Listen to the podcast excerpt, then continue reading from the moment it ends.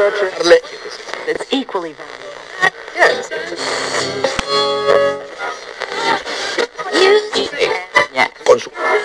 Yeah. yeah.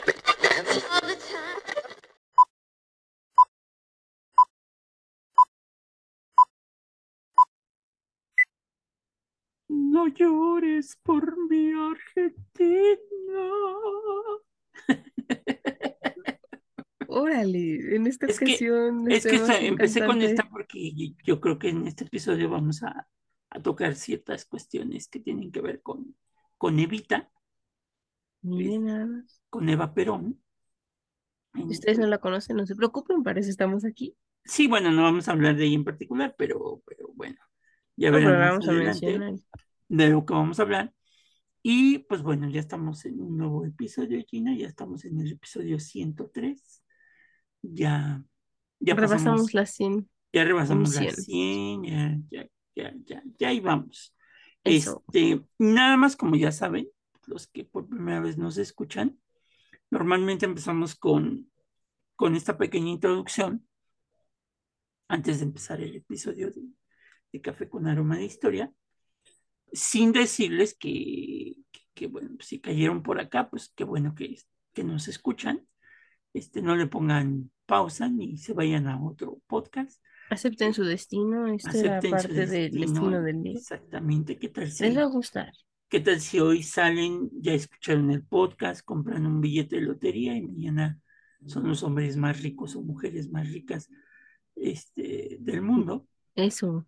Y este, y pues bueno, agradecerles, este, esta semana salió, ¿cómo le llaman esto que hace el resumen que hace Spotify? El resumen anual, sí, del Un resumen 2022. anual, en donde, bueno, pues, este, pues agradecerles a todos los que nos han escuchado.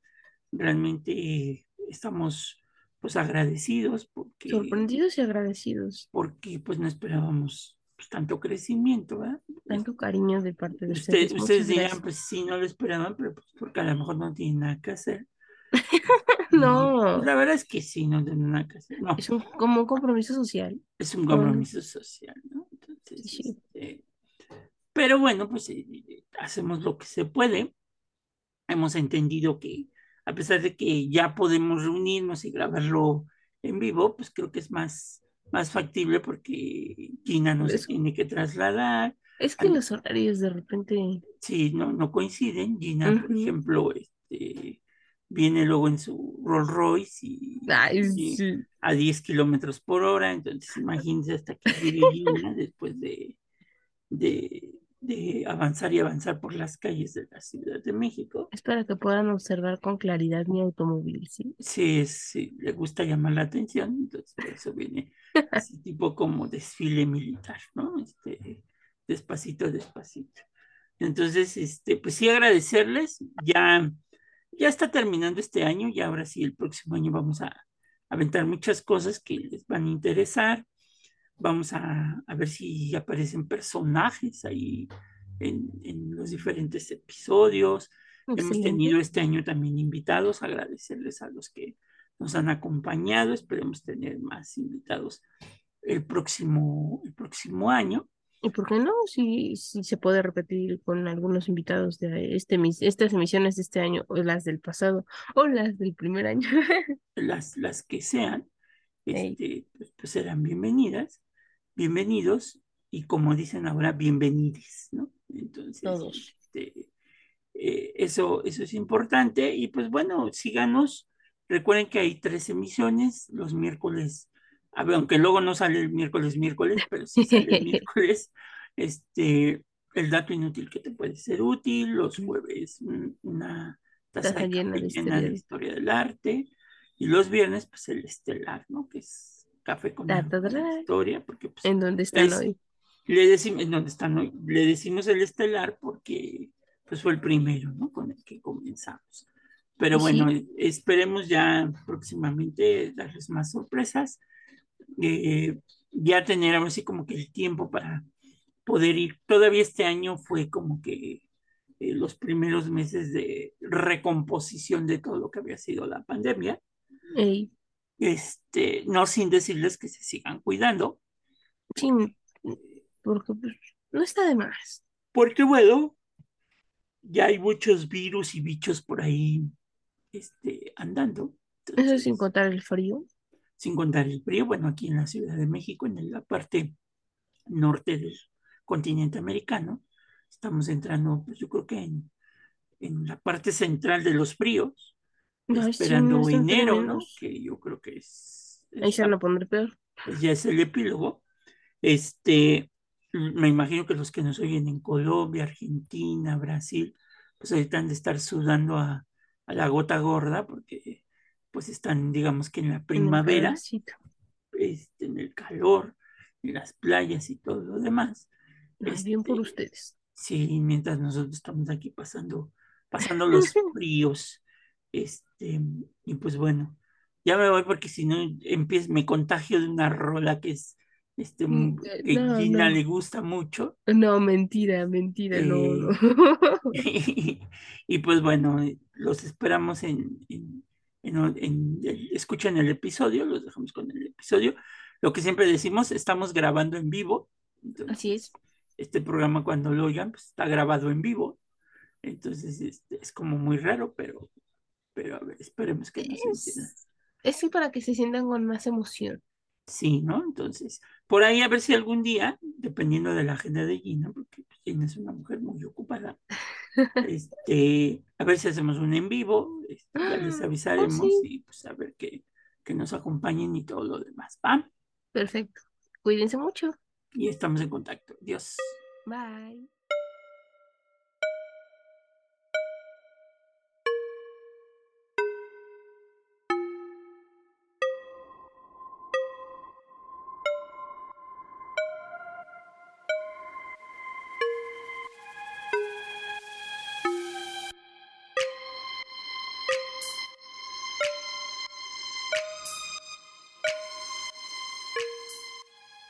Bienvenidos al nuevo episodio de Café con Aroma de Historia, una narración histórica donde un servidor, Alejandro Godínez, le contará a Gina Medina y a los presentes un evento anecdótico de la historia de México que no encontrarás en otro lado y que podrás disfrutar mientras te tomas un buen café con nosotros. Hoy titulamos nuestro episodio 103, Quiso ser la Evita Mexicana. Platicaremos de la historia de Marta María Sagún Jiménez quien en algún momento durante, durante el sexenio de Vicente Fox quiso ser la Evita Perón mexicana, o al menos eso decía la prensa cuando ella era primera dama. Ay, diantres. Digo, si vas a ser alguien, pues que seas tú mismo, pero copiarle el estilo a otra persona. Pues sí, es, es, muy complejo porque, bueno, y aparte, pues para el pueblo argentino, saludos para todos por allá. Hola. Pues ellos lo ven, ven, digamos que la parte positiva de, de, Eva Perón. Esperemos que no nos, no nos, dejen de escuchar, pero, pero pues también hay una parte negativa, porque es que ese es el problema. ¿Alguna vez lo llegamos a mencionar en episodios pasados? Sí, no, pregúntale. maniquea. Pregúntale a Libertad Lamarca, ¿verdad? O sea, todos tienen sus pros y sus contras. Pues Sin embargo, de acuerdo a cómo, como les haya ido en la historia, es la versión que se cuenta de ellos. Pues sí, ¿no? Pero, pero bueno, el querer imitar a un personaje de esta categoría, que pusiera una imitación a la mexicana de, de, de Santa Evita, como dicen los compas argentinos, este, pues, pues, pues sí, es es complejo, ¿no? No, yo no diría la mexicana, porque o sea, también en México se hacen cosas de calidad. No, bueno, de ella en particular. sí, no, no, es su versión de. Su versión que ella tenía y su idea que ella tenía, ¿no? Pero Pues Marta María Sagún Jiménez nació en Zamora, Michoacán, fue la segunda de seis hijos, Beatriz, Alberto, Guillermo, Sofía y Teresa, del médico Alberto Sagún de la Parra y de Ana Teresa Jiménez Vargas quien se dedicó al hogar. Durante algunos años, Marta Sagún se desempeñó como maestra de inglés en la Universidad Lasallista Benavente. Su primer matrimonio fue con Manuel Vibriesca Godoy, quien sería diputado del PAN, junto con el entonces diputado Vicente Fox. Con su marido procreó tres hijos, Manuel, Jorge Alberto y Fernando. Se separaron en 1998 y firmaron el divorcio en el año 2000, curiosamente, ¿verdad? Mm, que, que, que habilidad, porque tenemos que mencionarles que en estos tiempos, o sea, entre los 1900 y el 2000, los divorcios no eran tan ágiles en México. Actualmente ya, ya son cosas muy rápidas. Es cosa de que inicien un trámite, la verdad. A veces creo que ya ni se necesita la otra contraparte, ¿no? No, ya actualmente en México no necesitas el consentimiento de nadie. Si tú te quieres divorciar, excelente. Y ya. Antes sí se necesitaban Que causales. firmara y todo lo demás. Exactamente. Entonces, justamente ese previo es el previo que está viviendo Martita. Es decir, este divorcio en términos de tiempo legal, la verdad es que fue muy rápido. Y bueno, su matrimonio religioso fue declarado nulo en 2005. Ay, ahí la prensa mexicana fue ruda, ¿eh? Sí, después de que ella, ¿por qué fue ruda? Fue ruda porque una vez que se dio la bula papal en la que anunciaban que el matrimonio se bueno, dedicaba, separada, ¿no? no, se da la, nul- nulidad del matrimonio Ujú. desde el inicio. Es muy curioso porque las palabras que ocupa es justamente esto, o sea, la nulidad se da desde el inicio del matrimonio. Entonces, la prensa mexicana en, oh, pues les digo, era una palabra cruel, o sea, actualmente pues no se ocupa por los cánones eh, de amabilidad, este, respeto a la otra persona, pero pusieron en los periódicos así, en los titulares, en letra grande. Y yo en ese momento no lo entendía, pero conforme lo fui entendiendo dije, qué crueles. Decía, los hijos de Marta Sagún, bastardos.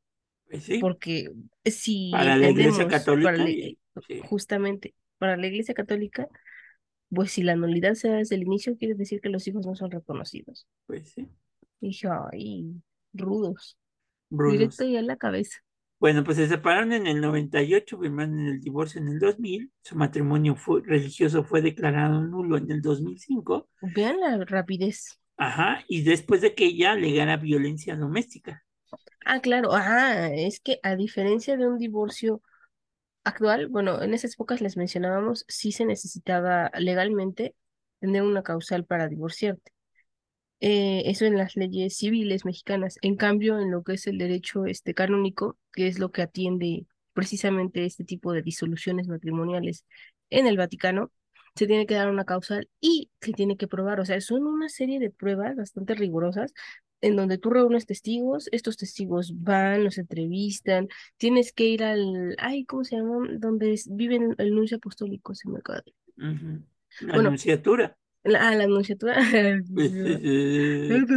a los 40 especiales. Ay, y entonces ellos van a, a testificar, o sea, pero tiene que, obviamente todas las personas que vayan tienen que estar bautizados dentro de la Iglesia Católica, Ajá. Con primera comunión, o sea, todos los sacramentos en línea, ¿no? Muy bien, todo perfecto. Y solo así se te da la oportunidad de ver si se te da la nulidad del matrimonio. En este caso, Eh, pues sí que casi del 100% de nulidad, de- bueno, de Ah, personas sí. que buscan, pues creo que es el 1%, ¿no? Eh, Sí, sí, sí. Yo, por ejemplo, o sea, sí conozco a una persona, bueno, no, no la conozco así de viva voz, pero, o sea, ubico su caso. De chocalas. Sí que este, ella presentó su nulidad de matrimonio y se le concedió. Entonces, eh, sí fue un proceso largo y no era una persona así como aquí, ¿no? Que todos los reflectores estaban sobre ella, no, era una persona y aparte caro, ¿no? Porque, Carísimo, era lo que le iba a decir, no, es carísimo. porque aparte, otra de las, digamos que de los motivos por el cual te pueden dar la nulidad es que también no hayas tenido, este, no haya existido la, ¿cómo se llama? La unión matrimonial, y esto quiere decir que hayas tenido, en otros términos, este, relaciones sexuales, ¿no? Creo que también es otra. Son, son varias causales. Esto le digo, el derecho canónico, como todas las ramas del derecho, tiene sus particularidades, pero aquí sí tienen, es más clásico, porque pues en el derecho fuera del canónico, las demás ramas son más prácticas, o sea, es, no importa, pero aquí como estamos hablando de dogmas de fe, de cuestiones muy, es que no quiero ocupar la palabra retrógrado porque entendamos que en el tiempo de No, la pues es que la, es que la es muy frase lo, cerrado. la frase lo dice, ¿no? Lo que Dios une, el hombre no lo desata, no lo desuna, ¿no? No lo quite. Sí, no. Y, y, o sea, te lo, lo firma el Papa, que el Sí. Papa pues es el representante de Dios en la tierra, entonces Pero sí debes de tener sí una, buena lana y pues, tienes que tener abogados también allá, ¿no? En, en Roma. Sí, sí. Y además, son pocos los despachos que se dedican a, a este tipo de asuntos precisamente por, por lo técnico que llegan a ser. Ajá. Y bueno, Entonces, pues sí se cotizan caro, ¿eh? Si ustedes el- están pensando en vayan algo así, juntando, vayan llenando su, este, su bidón de, de clarasol con moneditas de 10. Y puede ser que les alcance. Pero bueno. Eh, curiosamente, el de ella fue declarado nulo en 2005 y el de Vicente Fox, el entonces presidente, fue declarado nulo el 11 de junio del 2007. Mire, Entonces, coincidencias. Qué coincidencia, ¿no? Pero bueno. Por lo que el 2 de agosto, ni tarda ni perezosa, el 2 de agosto del 2007 anunció que se casaría por la iglesia con Vicente Fox, lo cual sucedió el 9 de julio del 2009. Es así que la familia Briviesca Sagún nunca tuvo cuentas bancarias millonarias, sino hasta que Marta se casó con Vicente Fox. Este, o digamos que no vivían, no se casaron en 2001, pero sí vivían en unión.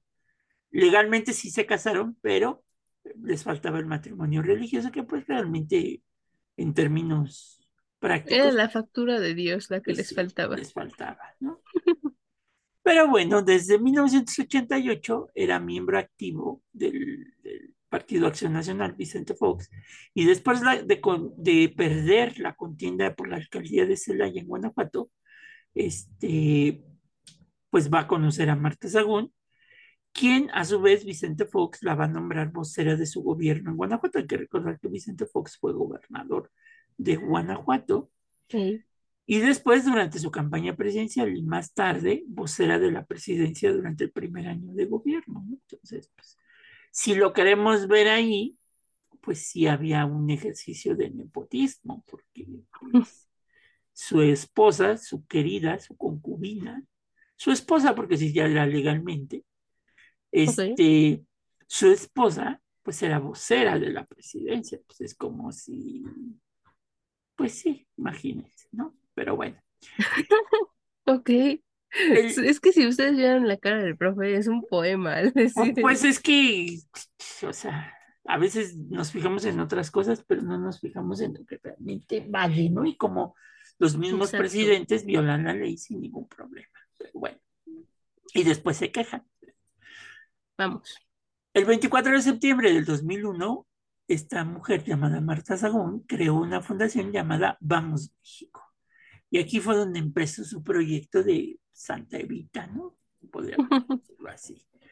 Porque este, esta fundación Vamos México destinaría fondos de ayuda a la gente marginada del país y a otras organizaciones de, pues no diría dudosa representación, pero sí que han sido cuestionadas, eh, sobre todo por cuestiones de eh, pedofilia, ajá, que es la Legión de Cristo del padre Marcial Maciel, el cual era gran amigo de, y se dice que él fue uno de los que influyó para que el Papa todavía, creo que ya es Juan Pablo II, para el 2000 todavía está o ya no.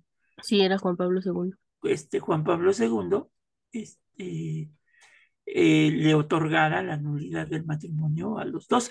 Aunque hay que decir, creo, y ese tú lo has de saber mejor, Gina, porque tú te checas las revistas del corazón, este, creo que no lo recibió el Papa, ¿no? Ah, Fue, fue todo, un escándalo, ¿no? causó revuelo, porque bueno, si ustedes no lo saben, cuando uno hace una visita oficial, una visita de Estado, lo habíamos abordado antes, pero si ustedes es la primera vez que nos escuchan, no se preocupen, aquí estoy para decírselos. Una visita de Estado, tú como representante de Estado, en este caso el representante del Estado mexicano era Vicente Fox, el presidente. Ajá. Exactamente. Hay, hay otros lugares del mundo en donde, por ejemplo, esta, esta condecoración de este, el representante de Estado se le da a los primeros ministros. Por ejemplo, en el caso de Inglaterra era la reina, actualmente el rey. O sea, de acuerdo, España, presidente. la misma historia. pero cambia, cambia el nombre de, de cómo se le dice al gobernante del país. Sin embargo, precisamente para homologar esta situación a nivel internacional se le dice representante de Estado. Entonces, ustedes cuando van a hacer una visita oficial, no vas como Vicente Fox Quesada, el ciudadano, vas como el presidente de los Estados Unidos mexicanos. Por lo tanto, se te va a dar al momento de ingresar a cualquier nación una serie de protocolos que allá es la etiqueta de ese país, porque pues cuando vas a Roma hay que hacer lo que los romanos, ¿estamos de acuerdo? Entonces, el Vaticano tiene sus normas y ellos son muy claros desde siempre, ¿no? Desde su origen, cómo se tiene que, que dar la etiqueta en estas visitas de Estado. Entonces, pues, recordamos que aquí en México, para esas épocas, las excentricidades eran parte del día a día en la política mexicana, entonces podía pasar de todo un poco en la vida, en la vida política del país. Sin embargo, pues allá no. Este, la cosa es que por más que le avisaron tanto al mismo Vicente Fox por parte del el embajador de México en el Estado Vaticano, el consulado mexicano del Estado Vaticano hacia México, él no acató los protocolos que se deben de seguir y esto no solo se le aplicaba a él, se le aplicaba en general a cualquier representante de Estado que fuera a hacer una visita oficial. Pero pues él le valió. Y, y dentro de esos protocolos era precisamente que solamente el Papa, que es el representante del Estado Vaticano, puede recibir al otro representante de Estado junto con su esposa. Entonces, si vemos las fechas, Vicente Fox fue la primera vez como representante de Estado, del Estado mexicano al Estado Vaticano antes de que se les diera la nulidad de este, del matrimonio. Por lo tanto, su esposa no era Marta Sagún. Pues Entonces, en estos cánones no podía recibirla y ya le habían dicho que iba a pasar, que no la iba a recibir, sin embargo ella podía entrar pues por la puerta de atrás, ¿no? No había ningún problema. O como vocera en este caso. Mm, exactamente, ajá, no como su esposa, sino como representante del gobierno mexicano. Sí, o sea, él iba a pues entrar solo. Esto no le gustó y entonces hubo un berrinche por allá y, ah, y luego el código de vestimenta. Todos sabemos que pues cuando te dicen que hay un código de vestimenta, pues te tienes que adecuar a él. ¿Por qué? Por amabilidad, porque estás yendo a la casa de otra persona, ¿no? En este caso al país de otra persona. Pues no, ella tampoco atendió al código de vestimenta. Para entrar al Estado Vaticano, todas las mujeres que vayan a tener una visita oficial y vayan a ver al Papa face to face, tienen que ir de color negro, con la falda abajo de las rodillas, ciertas especificaciones muy. Hay algunas muy que cubren la cabeza, ¿no? Exacto, no todas, todas. Ah, tienen que cubrir la cabeza con manto la única persona, la única mujer que puede ver al Papa de otro color que no sea el negro es la reina de España.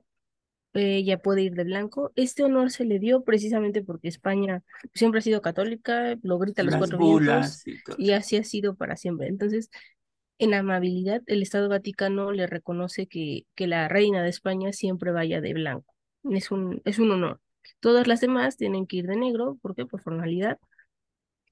Y bueno, este, pues ella incumplió con esto, por lo tanto tampoco se le dejó entrar. Entonces también hubo otro berrinche, ¿no?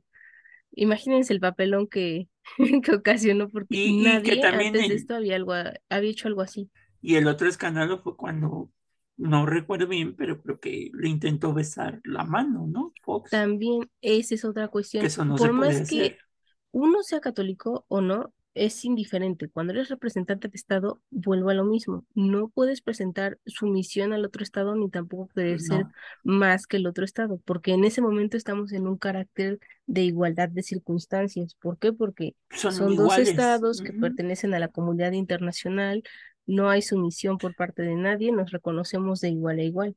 El Papa en, ese momento es el presidente, digamos, del Vaticano. Exactamente, no es un jefe de culto, sino un jefe de Estado. Cuando se recibe al Papa en países como jefe de culto, es decir, como el Papa, o sea, tampoco puede ir el van a presentarse a misa, exactamente, a menos que la nación sea eminentemente católica, como es el caso de España. Sí, pero Aquí en México, como hay laicidad, no se puede. laico, exactamente. Y por eso, si recuerdan, la primera visita de Juan Pablo II no la hace como jefe de Estado, sino como jefe del culto católico, al grado de que José López Portillo José López Portillo, no, en la primera no viene como jefe de Estado. Ah, con López porque no, Portillo, ok. Porque no había relaciones entre el Estado y... El Estado Vaticano y México desde la. Guerra de Reforma. Exactamente, es hasta con Salinas.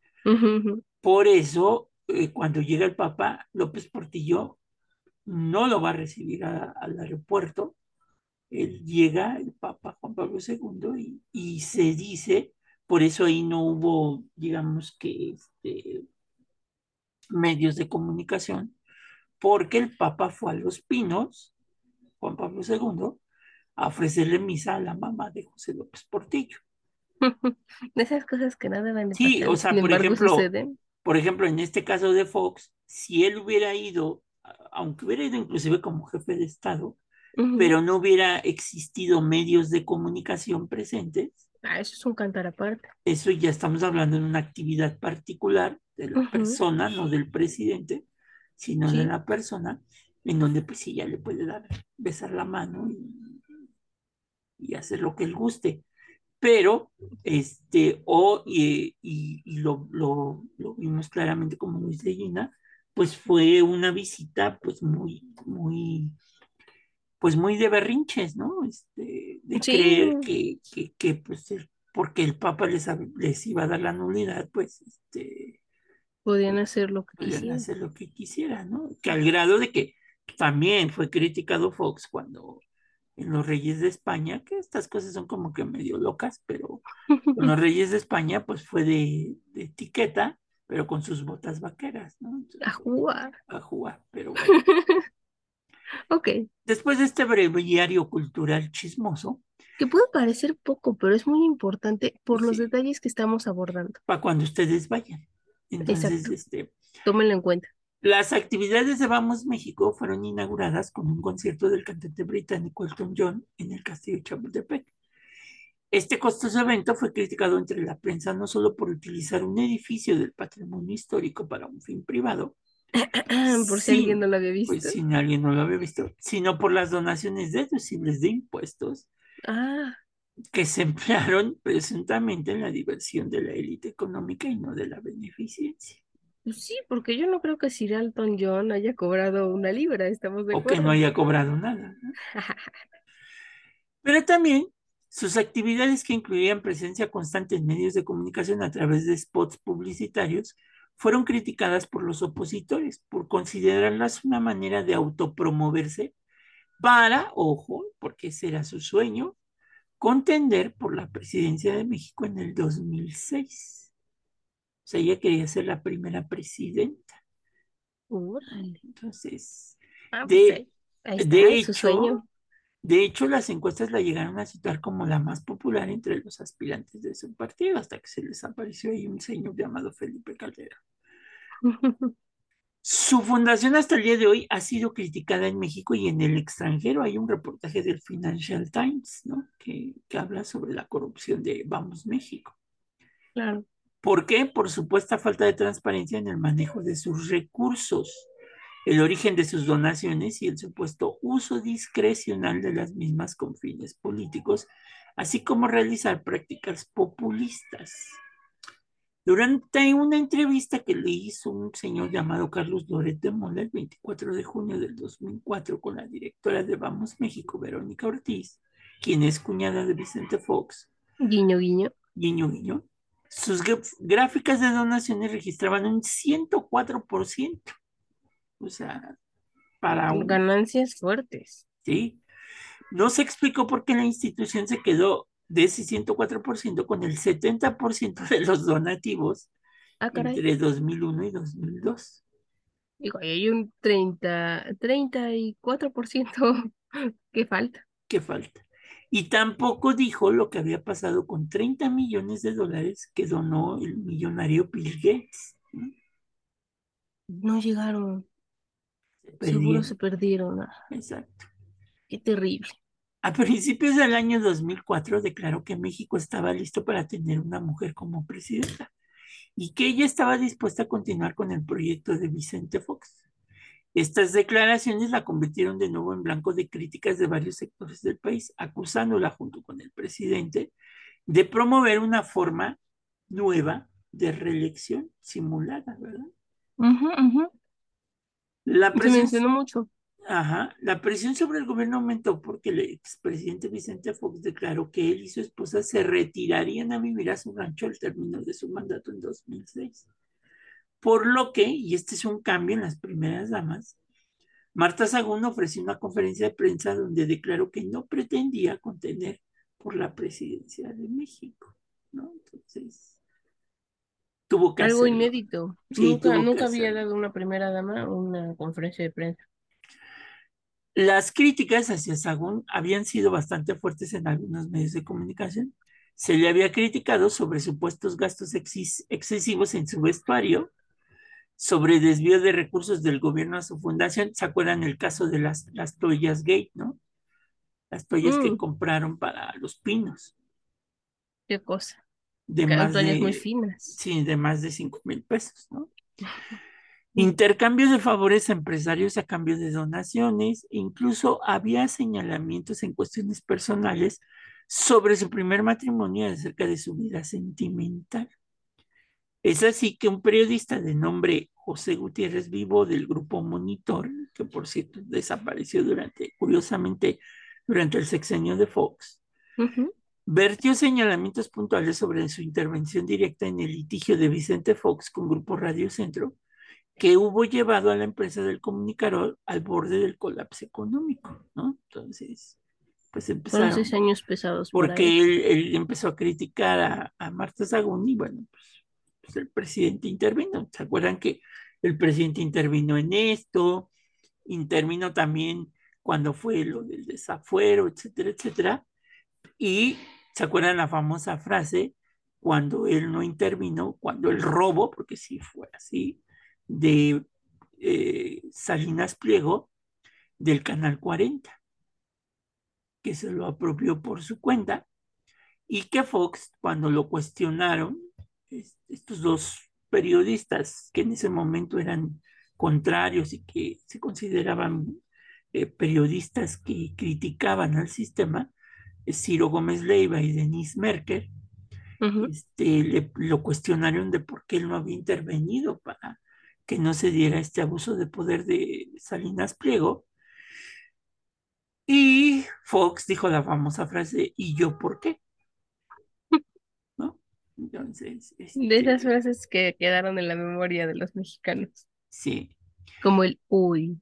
hoy, exacto. La esposa del expresidente Vicente Fox se mostraba obsesionada con la banderada argentina de los descamisados, la mujer de Juan Domingo Perón, que se hizo conocida mundialmente como defensora de los pobres. Cito, y esto lo dijo en una entrevista, yo tengo que ser Evita, repetía Sagún en aquel entonces. Pero esa mujer de clase media que llegó al poder prometiendo ayudar a los más necesitados acabó envuelta en escándalos y acusacio- acusaciones de corrupción, cito. Terminó en el ocaso más oscuro, dijo la periodista argentina Olga Warnat, que se ha hecho famosa ahora por la biografía de Vicente Fernández y todas esas cosas. Sí, no, ella siempre ha estado en, Ajá. en investigación así turbia, pero ahora es más famosa por el mundo del espectáculo. en donde hace dos décadas publicó un libro llamado La Jefa, una biografía de la ex primera dama que causó gran revuelo en México en los inicios del sexenio de la transición. Y ella dice, cito, todo lo que hizo Marta Sagún lo hizo para sí misma, dijo Warnat por videollamada desde Argentina, donde vive desde el 2011, por amenazas de muerte por este libro, ¿no? Sí, Eh, bueno. guiño, guiño. Cuando Fox ganó la elección presidencial y puso fin a 71 años de priismo en el poder, llegó a Los Pinos de la mano de Sagún, con quien en ese entonces tenía una relación amorosa extramatrimonial. Esta mujer que había nacido en Michoacán pasó inmediatamente, como ya lo dijimos, a ser la vocera del presidente y se le consideraba por la misma periodista Warnock como presumida coqueta y siempre con una sonrisa en el rostro. La portavoz ganó tanto protagonismo, cito, que mandaba casi a la par del presidente. Es más, se dice que en algunas decisiones ella era pues, la que llevaba la batuta. Mm, mm, mm. Cosa que está mal aquí y en todos lados, Pues sí, porque el que las ganó decisiones del presidente sí. son tomadas exclusivamente por el presidente, nadie más. Ok. Qué cosa. Ay, qué Estamos- cosas. Si la vida política de México, como se han dado cuenta, se ha visto envuelta en tanto drama, Pues sí, es así- como, como una novela que no tiene fin. exactamente. Pues sí, así es la política mexicana, ¿no? la tragicomedia mexicana de la política, ¿no? Sí, sí, ese libro, ay, es de... Ay, solo me acuerdo su nombre de pila. Bueno, es que así se titula José... Tragicomedia Mexicana, está el volumen 1, 2 y 3, entonces léanlo. Si saben de la historia de México contemporánea y luego leen este libro, va a ser un deleite. Pues sí. Obviamente, con una popularidad mucho mayor que la de Fox, Sagún empezó a soñar con la presidencia, ¿no? Dijo, pues de aquí soy. Al grado de que, cito, decía ella, las mujeres humildes estaban contentas porque decían, por fin una primera dama que no es sumisa, ¿no? Entonces, Ay, es que se rayaba entre la sumisión y la opresión, ¿no? Es muy difícil estar en la figura del poder precisamente por esa situación. Tienes que tener un equilibrio. Al mismo de que Olga Warnock dice que el poder se le fue a la cabeza porque Marta cambió. Dejó, dejó de ser aquella mujer que parecía que iba a ocuparse de los más vulnerables, se corrompió, se corrompieron sus hijos, se corrompió el gobierno y ocurrieron cosas terribles en ese sexenio. Allá voy, es que cuando la gente sueña pero no cumple, es lo más peligroso. Es cuando se vuelven verdaderamente peligrosos para la vida política de una nación.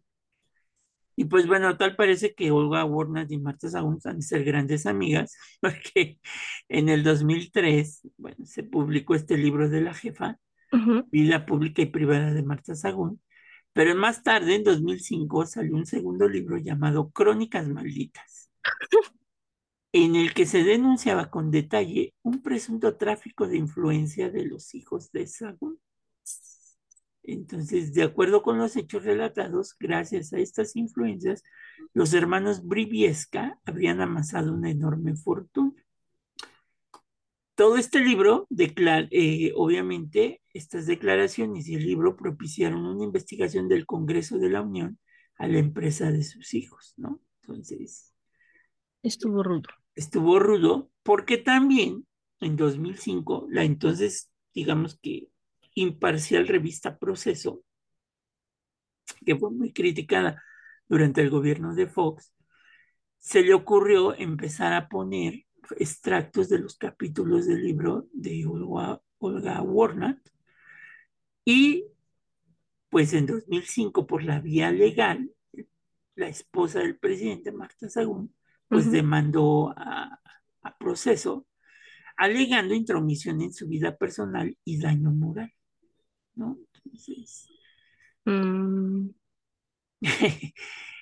bueno, vamos a ver en qué terminó esta batalla legal, ¿no? sí, es más, se hacían señalamientos respectivos a la vida íntima de Sagún en su primer matrimonio, basados en una carta que esta última había enviado, aquí hay que ser muy cuidadosos, a las autoridades eclesiásticas de la Santa Sede con el fin de anularlo.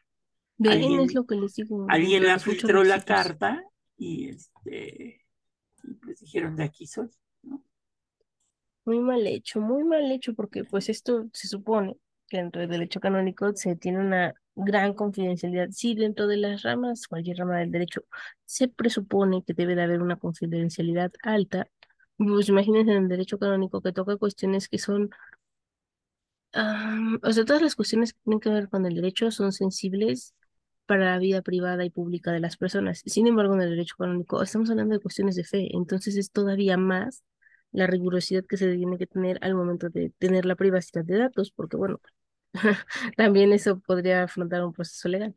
Bueno, y aquí se pensó dos cosas. Una, que quien había filtrado la, carta había sido Manuel Vibrescas, este, el, el esposo. Por- porque decía que pues, él la había golpeado, o sea, que había maltrato familiar. Pero también dicen las malas lenguas y crónicas de los suburbios Ajá. que quienes filtraron la carta fue el episcopado mexicano. Les digo, Y que me encanta porque nadie rasca en estos asuntos, pero sí pudo haber enfrentado por lo menos el escrutinio público si no ganaba la demanda, pero ah, estas cosas que pasan. En marzo de 2006, un juez declaró culpable a Olga Warner de daño moral hacia Marta Sagún y Manuel Vibresca Sagún, fallando en favor, obviamente, de Marta Sagún y fijando un monto de menos de 2 millones de pesos, con unos 180 mil dólares, como compensación a la esposa del presidente de México tras considerar que el solo hecho de publicar su vida íntima era prueba fehaciente del daño moral. Sería interesante leer el, el, fallo, ¿no? exactamente, cuáles fueron los puntos resolutivos, da que se llegó, qué se habló en el juicio, porque bueno, este debió haber sido uno de las de los precedentes judiciales que hablaban acerca de, de la privacidad de las personas, ¿no? Cómo ésta se corrompe y cómo se habla de su vida pública de forma de su, de su vida privada de forma pública. Para fijar la cantidad a pagar, el juez se basó en el tiraje de ejemplares de la edición de proceso. Las ganancias por su venta fueron consideradas ilegítimas, por lo que la casa editora de proceso se quejó de que el juez había aceptado, no había aceptado sus pruebas. Bien. Por lo importante. importante, por lo que Marta Sagún apareció ante los medios de comunicación para anunciar su victoria y expresó que el dinero sería utilizado para obras de beneficencia.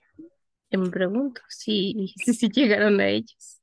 Pues sí, pero proceso no se quedó ahí, porque el 16 de mayo del 2006 el Tribunal Superior de Justicia del entonces Distrito Federal anuló la sentencia del juez al considerar que no se tomaron en cuenta las pruebas presentadas por los inculpados. Está, es que cuando ustedes hacen las cosas mal hechas en el derecho se encuentran. O sea, sí, siempre va a haber alguien que les quiera decir que por las perlas de la Virgen puede corromper a todos, y a lo mejor lo intenta. Pero con que te toque una persona que sí sepa de derecho y que sí quiere hacer las cosas bien, agárrense. Pero aquí viene otro caso, porque tiempo después la revista quedó exculpada de daño moral, pero Olga Warner sí fue declarada culpable, o sea, ella era la que tenía que pagar los, los 180 mil dólares, ¿no? los 2 millones de pesos. Presumo que esto se dio precisamente porque uno, una, o sea, la revista Proceso era un ente de, de medios de comunicación. Su trabajo es comunicar lo que ya ha sido publicado. O sea, ellos no revelaron más información, sino solo lo comunicaron. Y en cambio, Olga Warman, pues sí, su cantera era diferente. Pues por lo que Sagún solicitó un amparo a la Suprema Corte de Justicia de la Nación, pero este le fue negado el 7 de octubre del 2009. ¿Cuál fue la postura de los ministros? Pues que acordaron que al ser una figura pública, Sagún estaba sujeta al escrutinio público. Y después de que la Suprema Corte de Justicia de la Nación ha hablado, solo queda el recurso de la resignación. Pues sí. Obviamente, hay que preguntarnos por qué Vamos México fue como que el blanco de persecución, como ella lo dijo Marta Sagún, de esta periodista. En esta posición por convertirse en la Evita mexicana, la jefa, como dice Olga Warner, creó una fundación a imagen y semejanza de la que en su momento la primera dama argentina, Eva Perón, creó en, en aquel país se dice que Vamos México, ya lo mencionamos, nació inicialmente para ayudar a los marginados, pero realmente se convirtió en una organización que costeaba los lujos de la élite política del momento. Y, como lo dice en este artículo Olga Warner, ella misma llamaba por teléfono para pedir dinero. O sea, ¿se acuerdan que las anteriores damas pues, llegaban a los pinos y les decía, pues callitos con las joyas, ¿no? Para este, a las obras de caridad. Bueno, no, todas, no todas, pero sí, sí, bueno. algunas, ¿no? Pero este, pero aquí no, ella hablaba por teléfono y decía, pues callitos con la lana, ¿no? Ella era más directa. Al grado de que asegura Olga Warnat que un empresario muy poderoso le dijo, cito, yo sabía que ese dinero iba directo a su cuenta bancaria y que no iba a parar a los niños pobres, pero pues ¿quién le iba a decir que no a la mujer del presidente? Qué feo. Curiosamente, la asociación terminó el sexenio tal como lo hizo su fundadora, devorada por las acusaciones de lavado de dinero y por fraude. Todo esto, ajá. Todo lo que mal empieza, mal acaba. Pues sí. Y todo esto como resultado de las revelaciones de Olga Warner, que llevó a los diputados, a la Cámara de Diputados, a emprender pesquisas sobre las actividades de los hermanos Vibriesca Sagún, hijos de Marta Salvo. Y resulta, Gina, que el 27 de enero del 2006, la H Cámara de Diputados concluyó, cito, que sí había tráfico de influencias de los Briviesca. Ay, se dieron cuenta así nomás, hombre, que, Aquí todos felices, ojos ¿no? tan Porque, sagaces. porque sí encontraron eso, pero viene la otra noticia mala. Pero que no habría denuncias penales.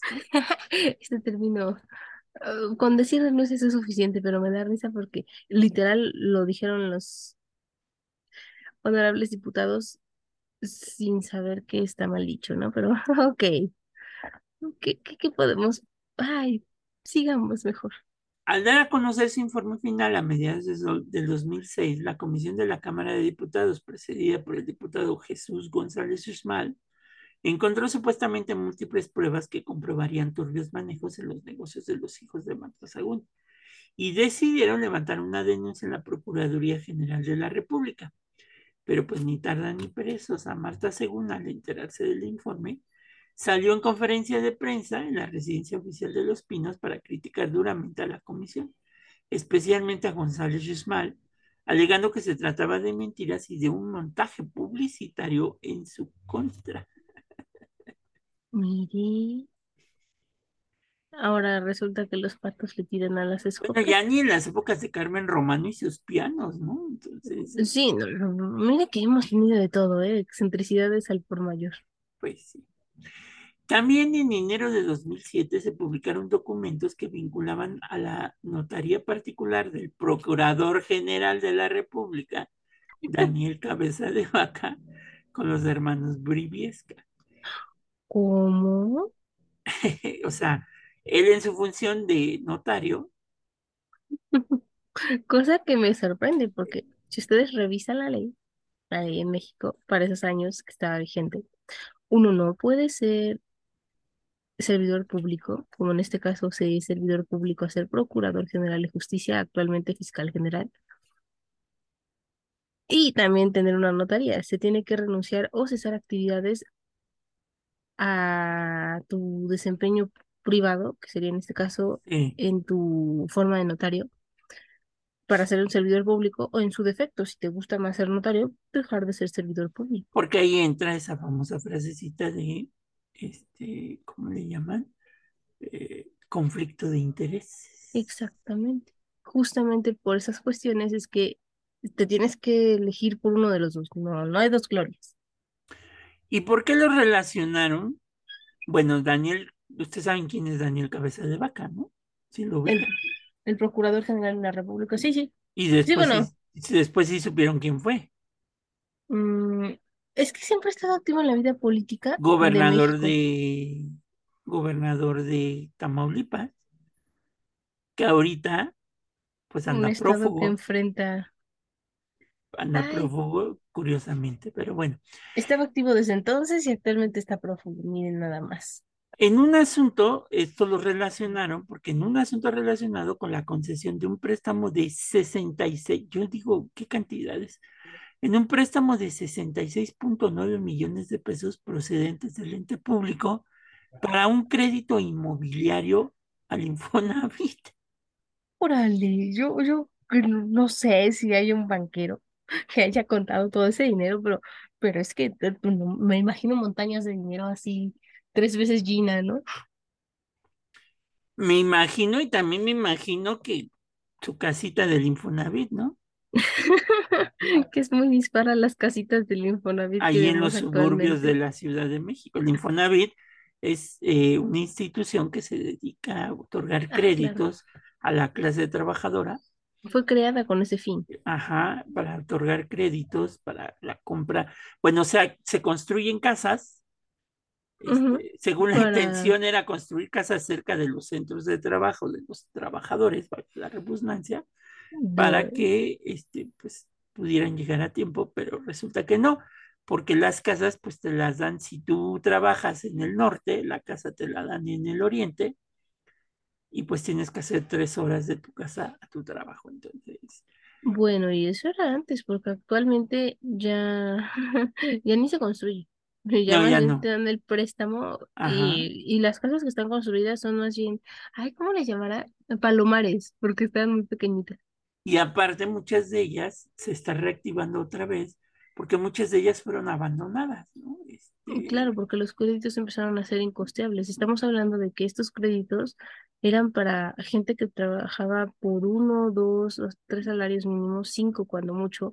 Entonces en México, pues a veces no dan los costos. Pues imagínense, imagínense una casita de estas de una recámara, yo creo, de 66.9 millones de pesos. este, por lo que el procurador tuvo que, eh, fue acusado de practicar tráfico de influencias a favor de los Briviesca, pero él alegó que ni los conocía, ¿no? y tenemos las imágenes. Exactamente. Después, otra periodista, Anabel Hernández, en su libro Fin de Fiesta en los Pinos del 2006, contribuyó a acrecentar las críticas contra Sagún y sus hijos. Anabel Hernández, al igual que Warland, había investigado sobre el presunto tráfico de influencia de los Briviesca entre lo que se halla la supuesta apertura de una empresa de aerolíneas en términos muy poco claros, ¿no? Entonces, las cuentas deben ser claras para que las amistades sean largas. Si empiezan las cuentas a ser no tan claras, pues ya se imaginarán qué pasa con la amistad. Por lo que el 23 de septiembre del 2007, el diputado federal Elías Cárdenas, encargado de las pesquisas de la Cámara sobre las actividades de los Briviesca, declaró, que Jorge Alberto y Manuel Briviesca Sagún se beneficiaron con un monto de, escuchen, 6 mil millones de pesos derivados de los fraudes detectados en contratos obtenidos por una empresa llamada Oceanografía, de la cual sus dueños habían hecho un pacto con Pemex. Nada más y nada menos.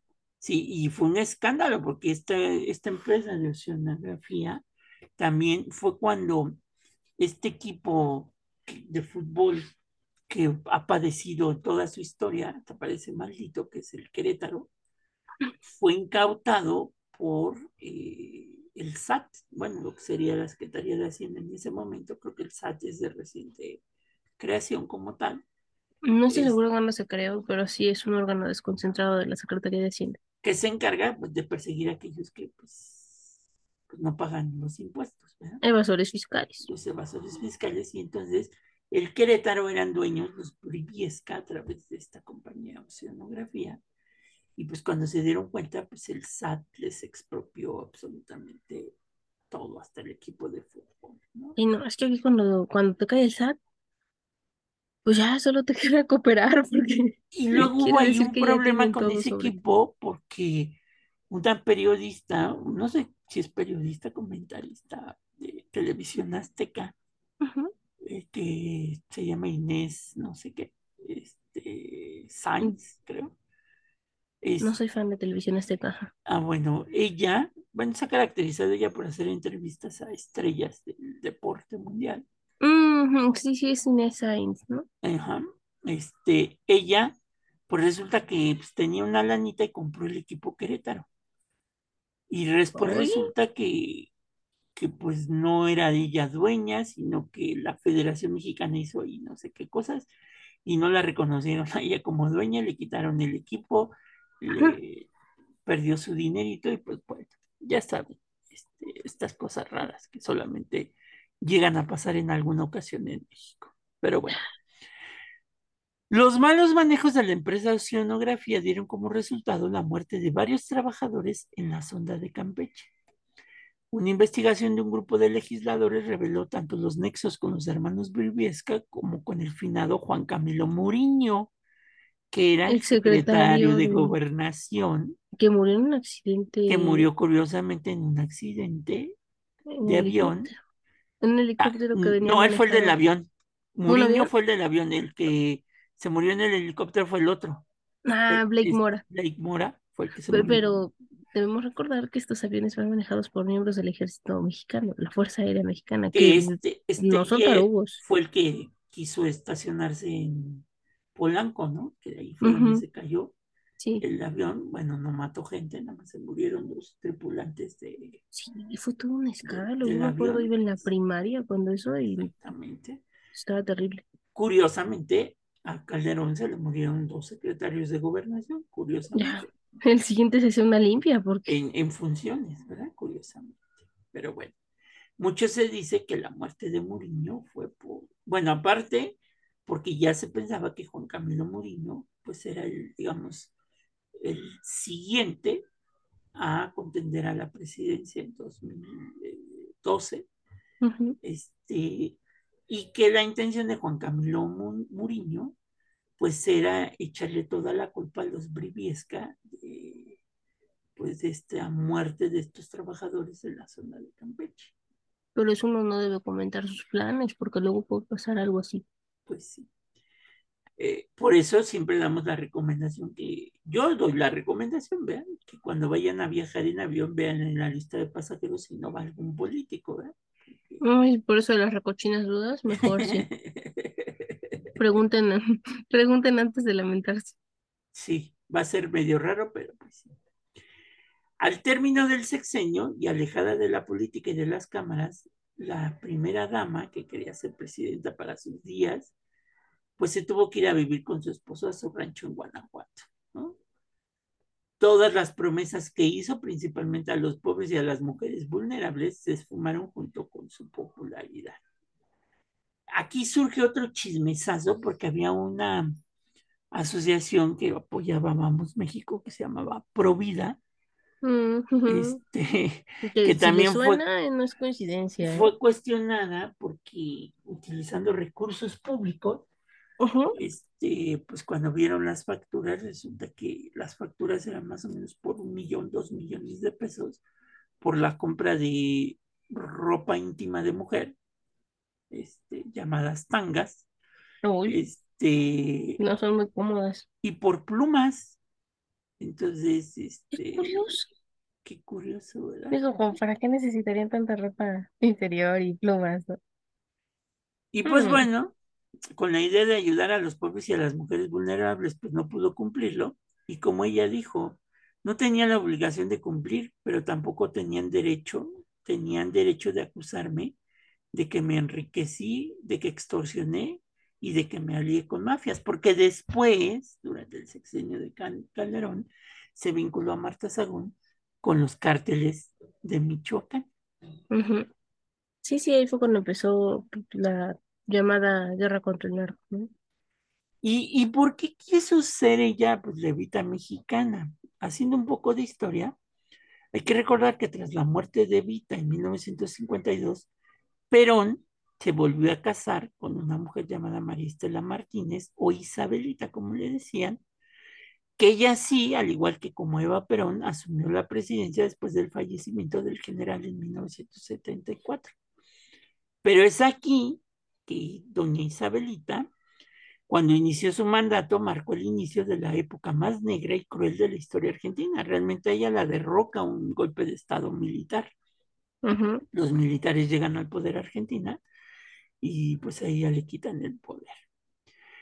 Cuando en alguna ocasión le preguntaron a Olga Warnock qué vinculación pudiera haber con Eva Perón y Marta Sagún, ella recuerda las palabras que alguna vez Sagún dijo sobre convertirse en una banderada de los pobres. Y Olga Warnock dice, Evita, bueno, cuidado, la historia es muy cruel y también pudo haber sido Isabelita, ¿no? Por todos estos escándalos que se dieron, pues, durante el sexenio de Vicente Fox. Y realmente el escándalo de los Briviesca fue lo que, de sus hijos, fue lo que, pues, sepultó sus pocas aspiraciones que tenía para ser presidenta de México. Pero es aquí, y, y lo vemos, por ejemplo, lo vimos con Eva Sámano, que tenía esta popularidad, pero pues nunca quiso ser Ir más allá. Ir más allá de lo que les tocaba, ¿no? que esto también tiene que ver con el tiempo en el que estábamos viviendo, la forma en la que ellas entendían cómo debía ser un matrimonio, porque es muy diferente cómo lo veía, por ejemplo, Eva Samano a Marta Sagún. y, los tiempos en los que estaban. O la misma esposa de Cedillo, la Patricia, que ella lo que ella quería era regresarse a su casa y ya. Regresarse a su casa y se acabó, ¿no? Sí, sí. Pero sí fue una cosa, eh, inclusive fue cuando se empezaron a hacer estas imitaciones de Marta Sagún, ¿no? Con este abracito así de, hablaba de, Vicentito, ¿no? Este... No, y además todo lo que se dijo, porque bueno, aquí mencionamos como lo más, lo más sonado, sin embargo, este sexenio que debería haber sido solamente de Vicente Fox, pero siempre lo relacionamos con Vicente Fox y Marta Sagún, o sea, no, no los podemos separar, porque no sabemos hasta qué punto era uno y hasta qué punto era la otra. Este, pues se vio lleno de escándalos, de chismes, que parecían más bien chismes de, del pasillo, pero desafortunadamente pasaron, ¿no? O sea, estaba ahí comprobado y todo el mundo lo vio, todos los mexicanos lo vimos. O sea, les digo, yo iba en la primaria y me acuerdo que era bien sabido lo que pasaba, ¿no? Y yo no lo entendía al 100, sin embargo sí lo escuchaba. Y, ¿cómo es posible? Y es aquí cuando las primeras damas empiezan a tener, bueno, en el caso de las dos primeras damas de presidentes de un partido de derecha como es el PAN, las dos soñaron pues, con tener aspiraciones políticas de ser presidentas de México. La que le sigue y la cual veremos en el próximo episodio, pues no quiso ser la Evita mexicana, pero sí tenía severas intenciones de ser también presidenta de la República. De la República. conclusión. que al final sabemos que ahí va a ser al revés. Aquí en el caso, por ejemplo, de Marta Sagún, ella era la que en algunas ocasiones gobernaba y manipulaba al propio Vicente Fox, que pues ya es un adulto, pero pues el personaje sí tiene un grado de manipulación tremenda. Este. No dicho por nosotros, dicho por expertos. ¿eh? Pues sí, sí, ¿no? Este. Y en el caso de, de la siguiente, que no les voy a decir su nombre para que escuchen el siguiente episodio, ahí va a ser al revés el esposo completamente era el que iba a seguir gobernando o quería gobernar después de haber pasado un sexenio. Entonces, y que después, ya lo veremos, pues resulta que el caso, acuérdense, el caso de las famosas firmas chafas, ahora que está muy de moda en México la cuestión del INE, este, las famosas firmas chafas que esa, esa esposa, esa primera dama, pues hizo para querer ser candidata independiente, según ella, este, de, de, de, para ser presidenta de México. Pero bueno, esa es otra historia. Esta historia ya tendrá su momento. Porque también, también ahí se llenaron de escándalos y escándalos no tanto, sí de corrupción, pero de muertes era todavía más turbio. Es todavía más triste y más turbio. Pero bueno, nos quedaremos con esa duda de quién se robó las joyas, quién se las clavó. ¿Dónde están, las, ¿Dónde están las joyitas? ¿Dónde quedaron las joyas? Este, y pues bueno, ahí revisen la historia, porque de verdad muchas de las actitudes de Marta Sagún eran muy parecidas a Eva, pero entonces Chequenla y juzguen. Nada más que Marta Sagún pues no tuvo a su libertad la marca. Quién sabe, a lo mejor no nos enteramos. Pues bueno, Olga Warnat. Siempre tiene que haber un contrapeso. Pero bueno, ustedes sean ustedes mismos, no busquen ser alguien más, porque bueno, pues si se van a equivocar, por lo menos que sea por ustedes. Exactamente. Y revisen las parodias de una, actriz mexicana llamada Raquel Pankowski, así revisen.